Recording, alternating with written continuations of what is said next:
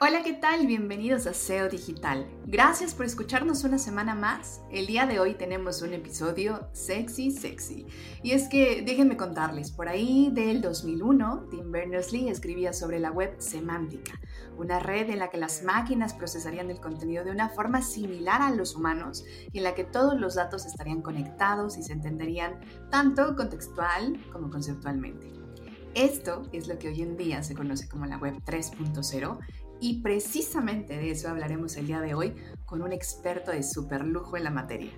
Así que si quieren conocer más sobre lo que viene y lo que nos traerá esta nueva web, no se desconecten porque esto se va a poner buenísimo. Y ahora sí, sin más, comenzamos. SEO Digital. Tecnología, negocios, marketing online, expertos y mucho, mucho más un espacio pensado para ayudar a dueños, directores y gerentes de marca a tomar mejores decisiones.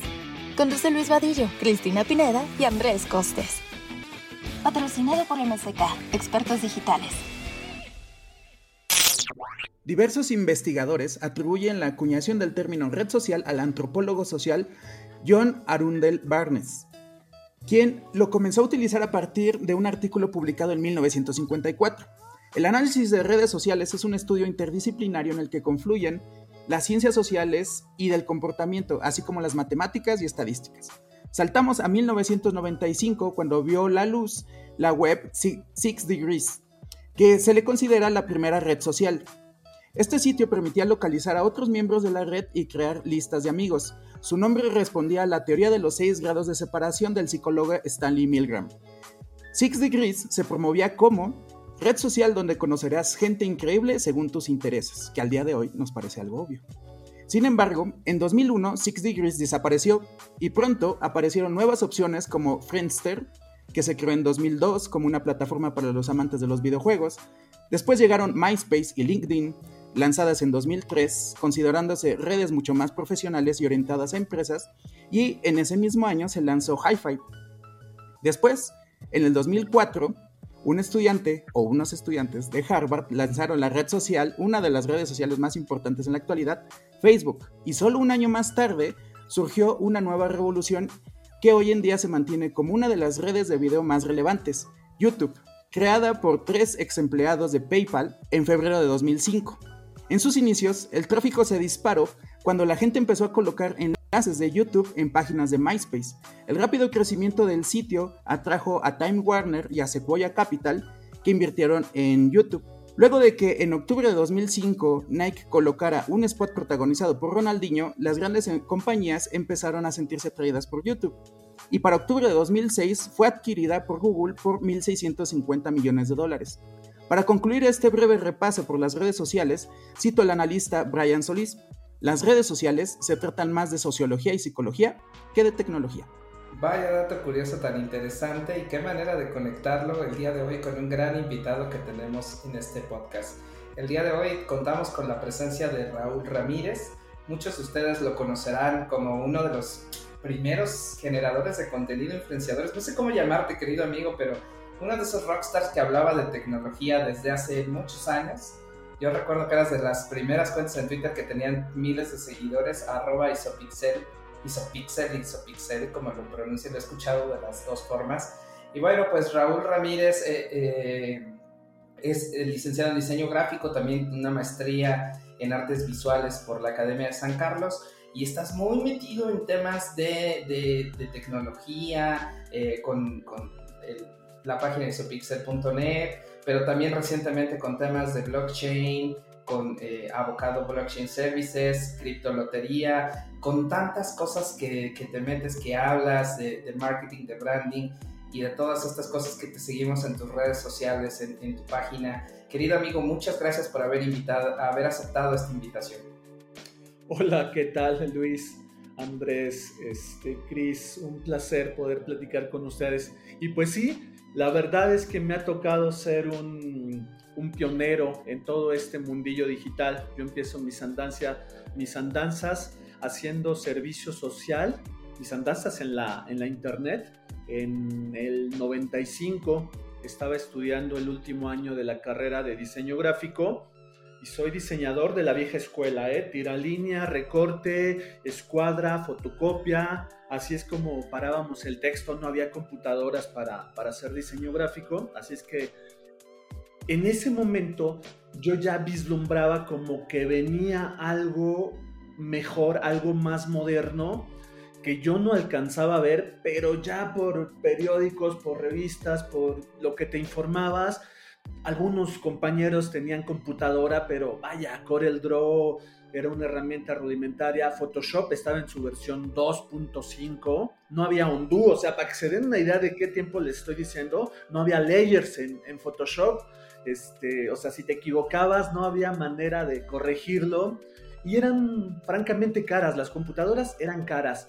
Y te estoy hablando de una época, ya existía internet, pero existían en universidades, existían centros de investigación, no era algo que estuviera al alcance de la gente, así es que yo decía, bueno, no tengo computadora, no tengo dinero para comprarme una, quiero hacer mi servicio social donde haya computadoras y haya internet. Así es que me fui a la dirección de cómputo académico de la UNAM, la de GESCA, hoy es de GETIC, y apliqué para hacer mi servicio social sin saber prender una computadora. O sea, imagínate los, los, tamaños y los arrestos de un tipo que, que, en su vida ha tenido una computadora y va, pide chamba o hacer el servicio social en un lugar donde hay puras computadoras, pero pues dicen que la, que hay que ser atrevidos en este mundo y afortunadamente una ingeniera me contrató para hacer mis pininos haciendo páginas web y cuando me pregunta si yo sé hacer páginas web o de qué diablos me está hablando, le digo, por supuesto que no, Gabriela,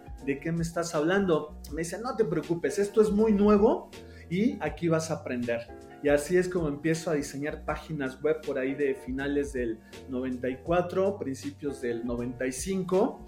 Este, imagina un diseñador de viejo cuño, un diseñador gráfico tradicional formado en la academia con un plan de estudios de los 80s, este, escribiendo y diseñando páginas web. Aquello fue como magia, era como alquimia realmente escribir código, porque las páginas web no se diseñaban, se escribían y luego en un monitor empezar a ver información, eh, imágenes, este, hiperenlaces, la web 1.0 primigenia, que ahorita vamos a ir por esos temas, pero bueno, más o menos ese es como el background de qué estoy haciendo en digital. Mucha gente, como dices, alguna vez este, Iván, Iván Marchán me presentó en una, en una charla, en una conferencia, diciendo, bueno, con ustedes, el señor que hacía este, social media cuando nadie hablaba de social media, ¿no? Porque, vaya, cuando el boom social media en 2009, 2010,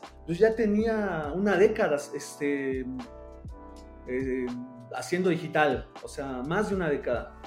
Vaya historia, querido amigo. Y bueno, también qué, qué, qué acertada presentación de mi querido Iván Marchand, eh, Country Manager de Comscore para, para, los que no lo ubican. Y justamente hablas de ese proceso y por eso eres la persona correcta para hablar de este tema de la evolución de la web 1.0, la 2.0, la 3.0.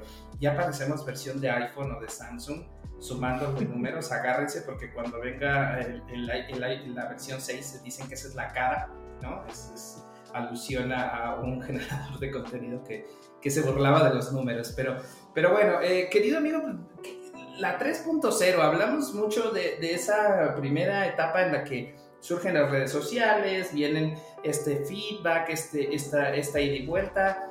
¿Y la 3.0 qué es? Y, creo que es importante también desmitificar qué no es y me gustaría escucharte. ¿Qué es para ti esa web 3.0? Sé que has hablado demasiado en diferentes foros al respecto, pero me gustaría escuchar el, el qué es y el qué no es de, primera voz. Claro que sí. Mira, vamos por partes. Estaba yo hablándote de esta web primigenia basada en el hipertexto, la web 1.0, que eh, era muy rudimentaria. A pesar de esto, estamos hablando de un salto cuántico de lo que significaba Internet antes de la web y después de la web. Porque eh, la web de alguna manera hace que eh, Internet se democratice y que tenga realmente mucha gente acceso a ello, a pesar de que es muy rudimentaria y que es una, una web, una, una web basada solamente en el consumo de una sola vía. O sea, alguien subía información y uno solamente la podía consumir, la podía leer a través de hipertextos, de mm, imágenes, este, que podías ir este, leyendo en internet. Esa es como la web 1.0. Y la web 2.0 llega en el momento en que la web se vuelve como de dos vías donde consumo información, pero también la puedo generar. Estamos hablando de la llegada de las redes sociales, por ahí bien decía la, en la previa Andrés, eh, YouTube, Flickr, eh, esta eh, High, Five, este, MySpace, estas redes primigenias, estas redes sociales que ya me permitían subir información, subir mis fotos, mis videos, este, encontrar a mis amigos, comunicarme con ellos, ya había una integración donde el capital social, el valor estaba dado por estas relaciones y que después las empresas gigantes tecnológicas, hoy llámese Facebook, eh, Google o Twitter, capitalizaron muy bien haciendo unas mega industrias. No es gratuito que hoy estén en el top 5, de, en el top 10 de, de las empresas tecnológicas más valiosos porque supieron capitalizar nuestra data, nuestra información y nuestras relaciones estos servicios gratuitos que bien dicen por ahí, ese ya se volvió un lugar común, un cliché que cuando el servicio es gratuito, nosotros somos el producto. Y vaya que lo han capitalizado las grandes tecnológicas. Y bueno, la web 3.0, que sería esta evolución, porque los seres humanos estamos como programados o condicionados a etiquetar todo por números, este, pues ya desde ahí de los 2000, por ahí la nota también introductoria lo decía, este, se hablaba de la web 3.0, la web semántica, pero yo creo que se estaban anticipando muchísimo a lo que hoy realmente estamos conociendo como web 3. Eh, la web semántica era esta promesa de una web más inteligente, la, web...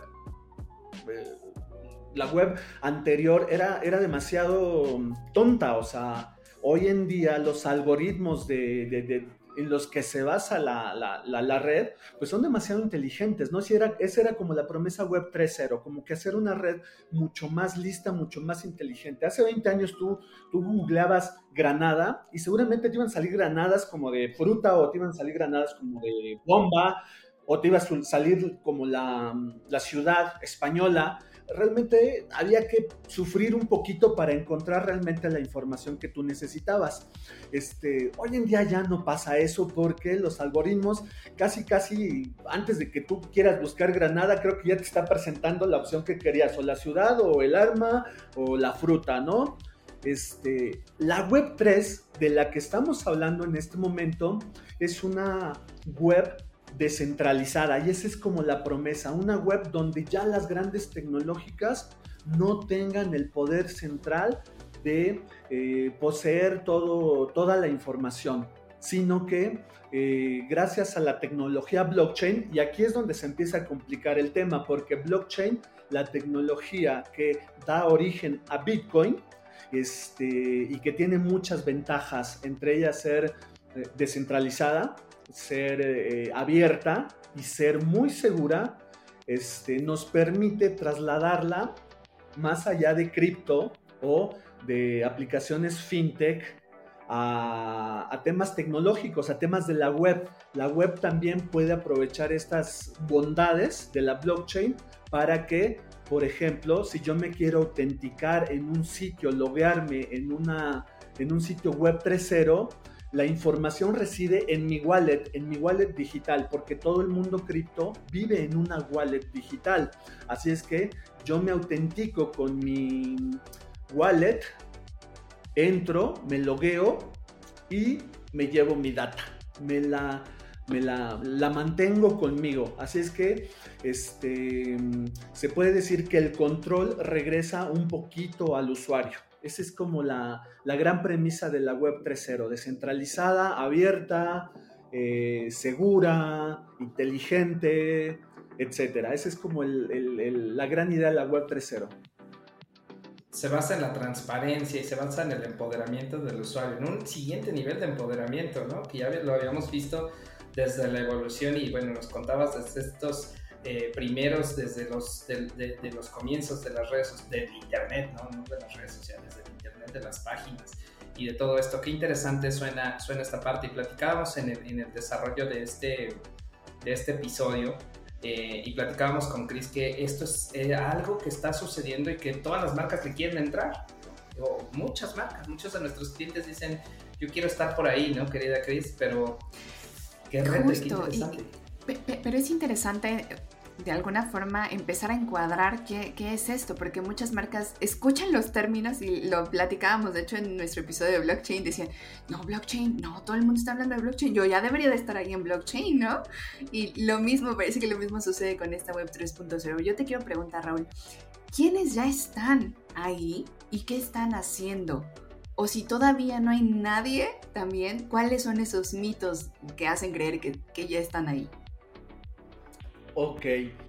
Fíjate que estamos hablando de una tecnología bien reciente.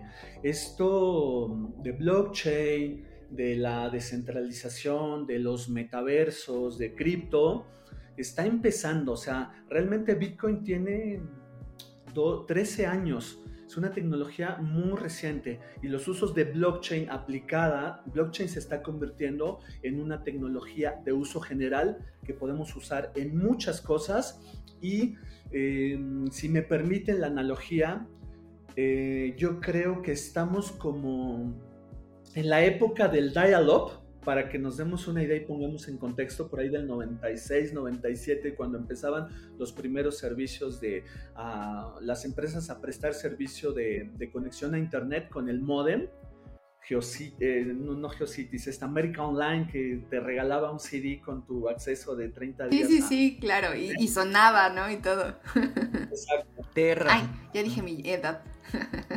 Estamos como en ese momento del desarrollo de esta tecnología. Así es que es cara. Un desarrollador, un desarrollador blockchain son de los que se están cotizando demasiado en la industria. Estamos hablando de sueldos de 60, 80, 100 mil pesos al mes, para que te des una idea.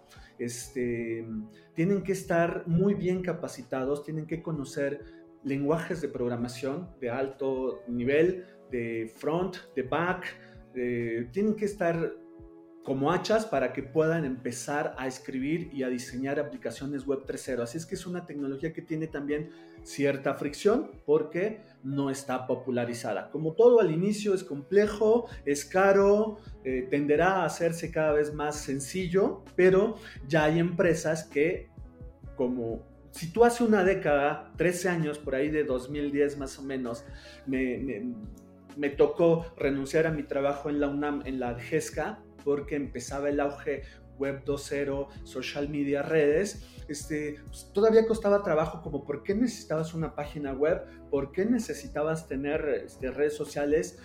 La pandemia nos demostró que realmente si no estabas en digital, lo más probable es que tu negocio iba a fracasar, ¿no? Así es que, ¿quién debe estar en la web 3.0? Pues ahorita empresas pioneras, empresas punteras, empresas early adopters, empresas que pueden hacerlo, que tienen visión, que saben que a lo mejor en este momento no va a haber un retorno de inversión tan grande, pero el posicionamiento de marca, el ser este, pioneras, las va a colocar en un lugar estratégico que más adelante lo van a poder capitalizar. Y te puedo decir que en metaverso ya hay empresas que Louis Vuitton, por ejemplo, sacó una bolsa que la bolsa física costaba 30 mil dólares y la del metaverso que puedes vestir en Decentraland, que es uno de los eh, una plataforma de metaverso de las más importantes, costaba 41 mil dólares, costaba 10 mil, 11 mil dólares el asset digital, el NFT de la bolsa, que la bolsa física.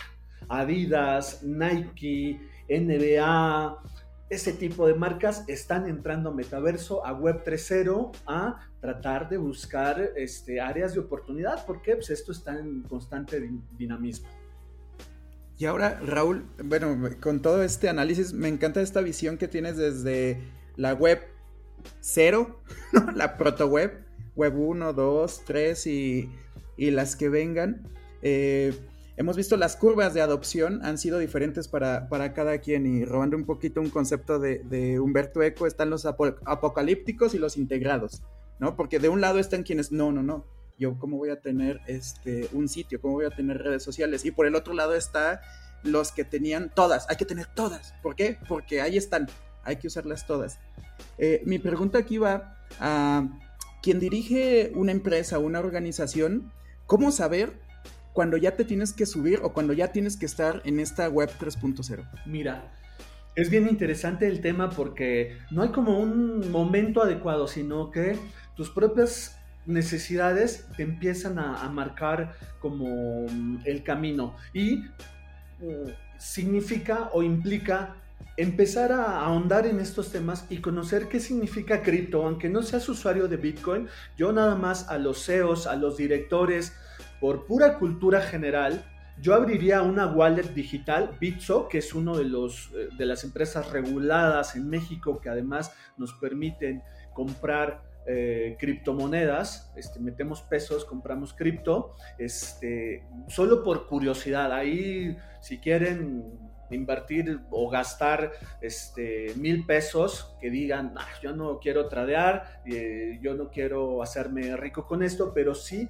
por empezar a conocer la, la cultura cripto para empezar a desmitificar los NFTs, otro de los temas que más se pueden capitalizar en este momento, porque los NFTs, más allá del criptoarte, que oiganlo bien, o sea, blockchain aplicado a algo que no tenía nada que ver con criptomonedas. Ese fue como una, una gran evolución de la tecnología blockchain y, y, es donde les digo, se empieza a convertir en una tecnología de uso general, porque este, el hecho de que en digital, antes de Bitcoin, yo podía hacer N copias. Cuando yo te mando una, imagen, una película, una canción a través de cualquier plataforma digital, por WhatsApp, por ejemplo, cuando yo te mando una canción o una foto, este, yo me quedo con una copia y tú lo puedes hacer así N veces. Antes de blockchain, antes de Bitcoin, no se podía hacer. Por eso no había dinero digital, porque era importante que si yo te mando un Bitcoin, yo no me quede con una copia de Bitcoin, sino que gracia, ¿no? Así es que con los NFTs pasa lo mismo. Este, puede haber N copias, mil copias de un JPG, de un GIF, de un video, pero no importa porque es como un póster, una reproducción chafa. Yo en mi wallet digital tengo el certificado de autenticidad y de propiedad de que el único valioso es el mío. Y no importa que haya N mil copias de eso, ¿no? Así es que, este el, NFT como, pieza de arte, como pieza que ayuda a los creadores, usualmente ilustradores, artistas digitales, músicos también que empiezan a meterse a este mundillo, capitalizan esto, pero ya viene como el siguiente nivel de los NFTs, utility, los eh, NFTs con un propósito y con una utilidad, porque el NFT puede ser eh, una puerta, una llave, un acceso a un evento, a un concierto, a una pelea, a un estadio, acceso a merch más barata para los fans. Este, por ejemplo, en el, los NFT de, Chivas que en Avocado Blockchain Services creamos el, año pasado para el equipo Guadalajara de los 115 años, usualmente, eh, inicialmente eran dos NFTs eh, de colección, solamente artísticos, pero en la segunda etapa ya les da privilegios a los que poseen esos, eh, esos tokens no fungibles, como acceso a, meet and greets, a firma de autógrafos, a descuento en boletos, descuento en playeras, camisetas, este, gorras, ¿no? Así es que este, el NFT también puede ser un certificado COVID para evitar piratería, da mucha certeza, da mucha... Eh, es trazable, es muy seguro. Este, una, licencia de conducir puede ser un NFT, em, una, cualquier cosa que se pueda digitalizar es un token, puede ser este, factible. Ahora sí que el, uso, la capacidad, las aplicaciones, estamos, les digo, como en el minuto uno de lo que se puede venir, pero el panorama se ve bonito. Y, aún así emociona, ¿no, Raúl? Yo te quisiera preguntar, ¿qué es lo que más te entusiasma de lo que viene? O sea, que tú, tengo la impresión de que tú ya ves venir antes de que todos nosotros este, tengamos como esa noción, ya, ya, ya tienes como esa visión de esto viene, ya sé que viene algo grande. ¿Qué es lo que más te entusiasma de esta web 3.0? Mira, en este momento ojalá supiera yo como qué viene, porque créeme, ya, ya estaría yo con, con la cartera llena. Elon Musk. viene una época dorada como de, tecnología nuevamente, donde más allá de las grandes tecnológicas, mucha gente que quiera liderar esta revolución y que realmente ya venimos tarde, ¿eh? esta plática la estamos teniendo este, como un par de años tarde, pero hoy en día programadores, diseñadores, marketers, directores, quienes se pongan a analizar, a investigar, a ser pioneros en este tipo de cosas, van a tener como un lugar privilegiado para empezar a construir cosas que los van a llevar a, lugares que hoy en día no podemos ni siquiera imaginar, ¿no? Wow. todavía es como de, cuento, ¿no? De imaginación. Imagínate que pasara esto y que pasara el otro, ¿no? Así es. Me llama mucho la atención lo que planteas en términos de que aún nos encontramos haciendo la analogía en el tema del internet, del marcado telefónico, de, cuando hacía el ruido el, el, teléfono y nadie podía descolgarlo si no te cortaba la conexión. Este, les decías, hey, no, no, no, voy a conectarme a internet. En, haciendo esa analogía, tratar de llevarlo a este mundo del 3.0 y me parece sensacional. Ah, me gustaría ir cerrando este episodio para hacerte una pregunta decir, ya creo que la adelantabas un poco sobre tus conclusiones, querido Raúl, pero decías que, que, que en, las conclusiones decías que era importante, más bien adelantabas, que era importante que cualquier persona directiva tuviera estos conocimientos ya por cultura general, porque no es que se vaya a la comunicación, a la publicidad, montarse a la web 3.0, es que los negocios, es que las empresas se van a ir hacia allá. Pero me gustaría escuchar ¿qué es lo que se debería de llevar cualquier eh, CEO, CMO, CFO que escuche este podcast acerca de la web 3.0? ¿Cuáles serían tus conclusiones, querido amigo?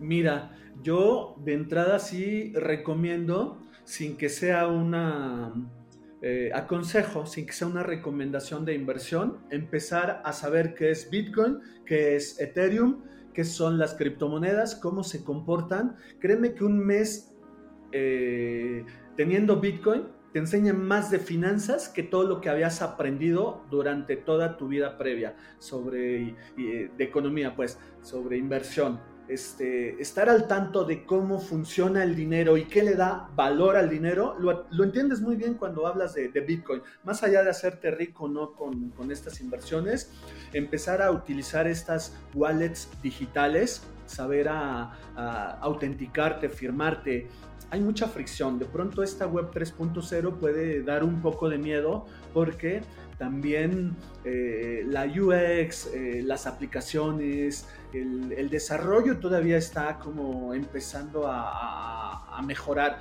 Hoy, hoy en día a lo mejor te puedes quedar colgado algo que ya no te pasa en tu aplicación tradicional de siempre, porque son como muy, muy ligeritas, muy sin fricción, y abres y te metes al banco o compras un boleto o, lo que sea, y sabes que, que, algo está pasando y que está muy seguro. De pronto en la web 3.0 ya no te autenticaste, ya falló un link, ya, ya la, la, la, la, UX no es tan amigable y de pronto este, puede sacar un poquito de onda, pero empezar a perderle el miedo a, este tipo de cosas y sobre todo empezar a revisar alcances, posibles usos y aplicaciones. Hoy en día hay empresas que ya estamos haciendo Web 3.0, estamos haciendo blockchain este, ahí va mi comercialote, Avocado Blockchain Services, en, la pandemia que a todos nos dio una revolcada, este, empezamos a crear propiedad intelectual, empezamos a crear productos. Inicialmente nuestro modelo de negocio era preparar developers y ponerlos a trabajar en empresas como Implants, hacíamos outsourcing de blockchain, pero este, de pronto empezamos a desarrollar una herramienta que se llama Persea y Persea es un NFT, un, motor NFT que te permite crear este, una plataforma web 3.0 empresarial de una manera muy sencilla. Es un SaaS, es un Software as Services, es white label, lo podemos eh, brandear con tu marca para que tú tengas una, una web 3.0 en aproximadamente un mes solamente pagando un setup inicial y un fee mensual. Estoy hablando de que tienes una aplicación web 3 en un mes y en verdad no, no estoy bromeando. Yo te estoy hablando de que si tú quieres hoy construir una app 3.0, desde que empiezas a reclutar y a vislumbrar y a checar qué programador te sirve, este, recursos humanos, empieza a buscar, este, lo contratas, lo capacitas y te va a llevar una curva de aprendizaje de entre seis meses, ocho meses a un año cuando tu developer esté fregoncísimo, ¿no? Y esto es caro. Sin embargo, nosotros ya tenemos una plataforma que te permite hacer NFTs empresariales de una manera muy sencilla donde tú defines tus tokenomics, tus reglas, tú, por qué, ¿Para qué se creó ese NFT? ¿Qué beneficios va a tener? ¿Quién lo puede, se puede vender, se puede intercambiar, se puede subastar? Hoy en día las plataformas NFTs, OpenSea, Rarible, que son marketplace de NFTs, son muy cerrados y usualmente sirven artistas. Nada más puedes o vender o intercambiar o subastar un, NFT, que puede ser un video, una canción, una, una imagen.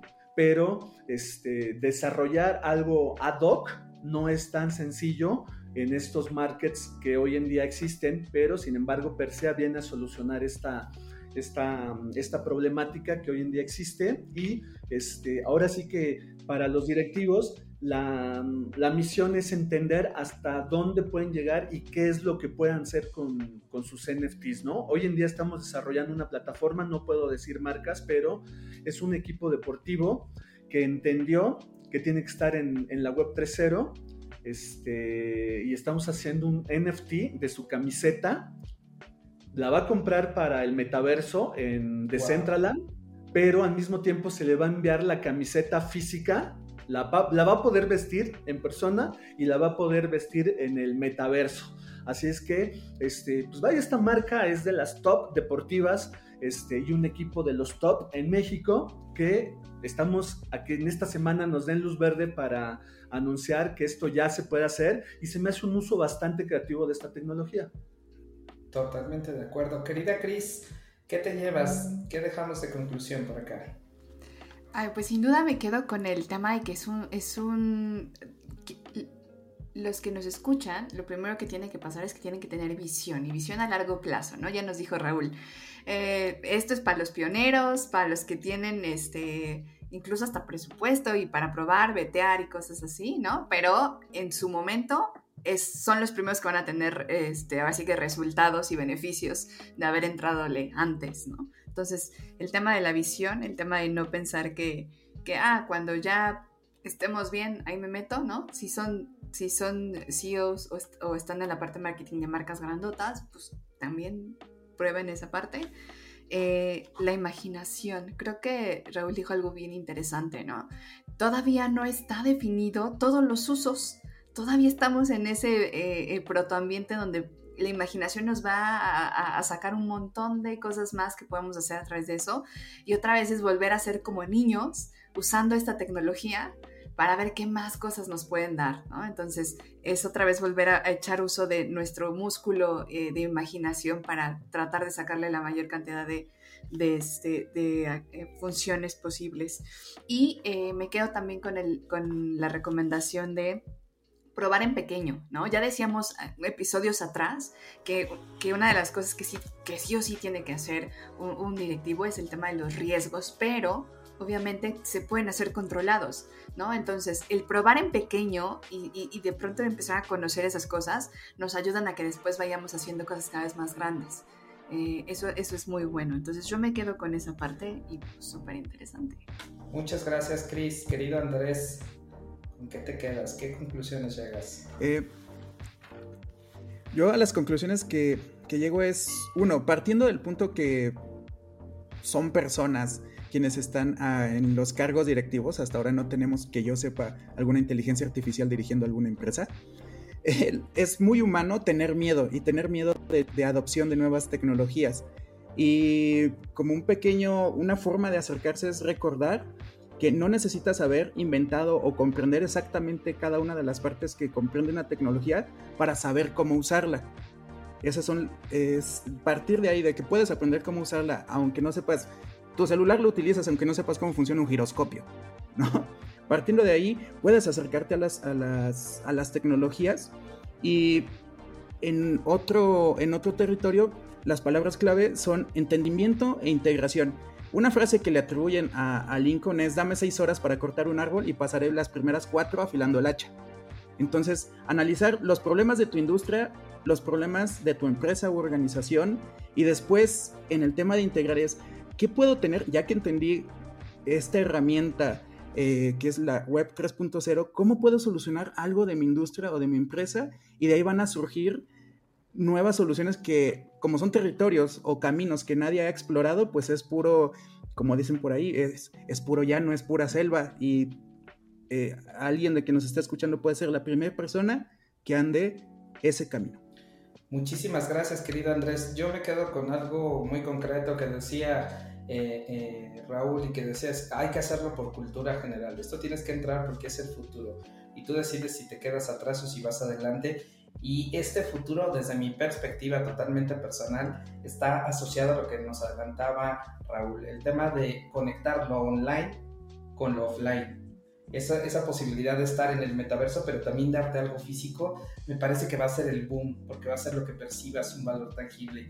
Y bueno, pues creo que con esto estamos cerrando el episodio, no sin antes, querido Raúl, ¿dónde te pueden seguir? ¿Dónde te pueden escuchar? ¿Dónde pueden saber más de ti? Por supuesto, amigo. Eh, yo estoy 24/7 en Twitter, este es mi red social favorita, me encuentras como arroba isopixel y en el blog isopixel.net, que es mi medio de comunicación, y en isopixel one eh, .com, que es ya mi, la página de mi agencia, porque también hago marketing, hago branding, hago web, todo lo, soy de los que empecé a hacer digital antes de que se empezara a hablar de, social media. Así es que lo sigo haciendo a nivel de consultoría, a nivel de te ayudo a utilizar herramientas digitales para que puedas este, em, empezar a aprovechar estos canales para capitalizar o vender mejor en tu negocio, ¿no? Así es que ahí me encuentran isopixel, arroba isopixel, isopixel.net e isopixel1.com.